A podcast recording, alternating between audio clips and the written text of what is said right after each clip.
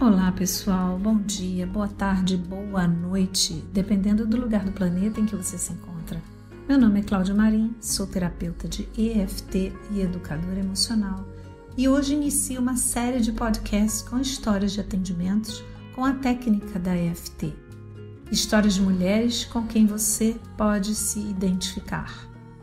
São resumos de atendimentos e, para preservar a identidade delas, alguns elementos foram trocados. Obviamente, não darei nomes, mas para ficar mais fácil de falar, toda pessoa que tiver a história contada aqui se chamará Maria. Antes de começarmos, quero dar umas dicas de como vocês devem ouvir essas histórias. Com a mente e o coração abertos, sem se apegar a nenhum fato e principalmente sem julgamentos, mas com grande empatia. Lembre-se que poderia ser você. O nosso primeiro podcast da série Histórias de Marias é sobre uma mulher que me procurou porque tinha uma grande dificuldade em falar e ler em público.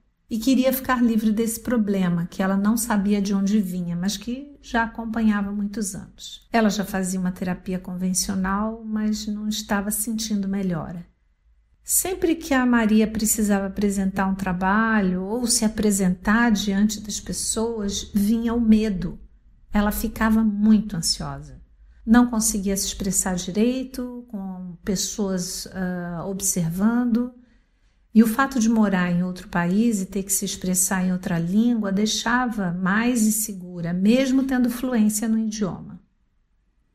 Outra situação estressante para ela era nos estudos em grupo dos quais ela participava. Durante o estudo, alguém sempre era convidado a ler trechos do livro estudado, e quando chegava a vez dela, o coração acelerava, vinha um calor, ficava ansiosa e acabava gaguejando. Ela ficava frustrada e se cobrava por não ter lido bem.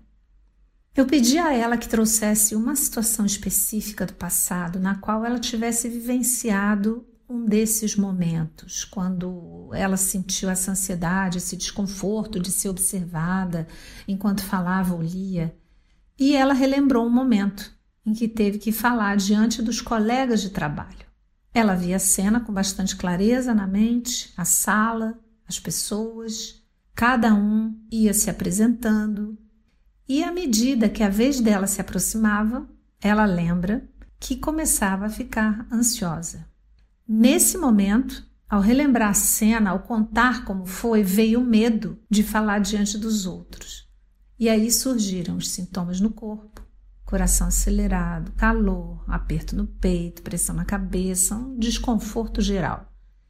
E foi por aí então que começamos as rodadas. Fiz a frase de preparação, batendo três vezes no ponto do karatê, e em seguida fomos para os outros pontos falando a frase lembrete todas as frases baseadas no que ela estava sentindo.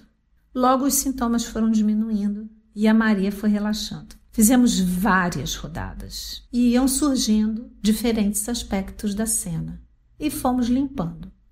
Os sintomas se reduziram muito, o medo e a ansiedade foram diminuindo e foi quando veio a seguinte lembrança.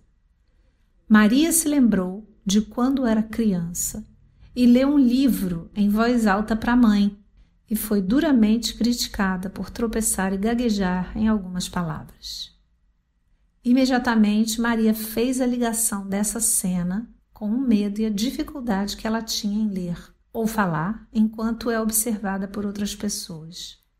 Veio a clareza que era o medo de errar, de ser julgada, de ser criticada.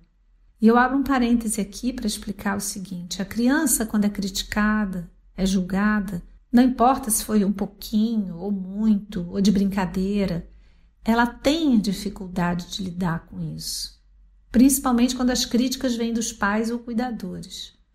A criança ainda não está pronta para elaborar certas coisas, então ela vai assumir que ela tem um problema.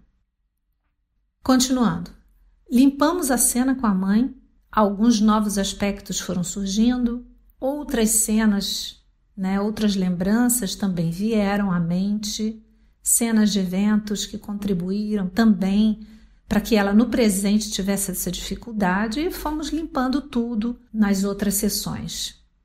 Bom, hoje a Maria fala na frente de qualquer pessoa, sem medo de errar ou ser julgada, se expressa com muita autoconfiança, não se importa se estão observando, se estão criticando.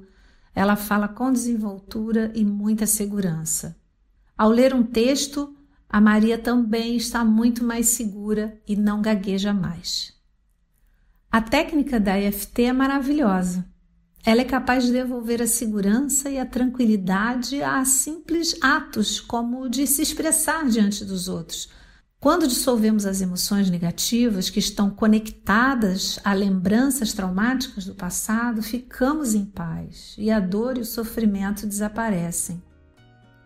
Se você gostou desse primeiro Histórias de Marias, se você se identificou com alguma coisa da história, se esse podcast te ajudou de alguma forma, envie para alguém que você acha que ele também pode ajudar. Se você tiver alguma dúvida ou quiser saber mais sobre a técnica da EFT, me escreva. Eu terei o maior prazer em te responder. Eu vou ficando por aqui. Obrigada pela atenção de vocês e até um próximo Cloudcast.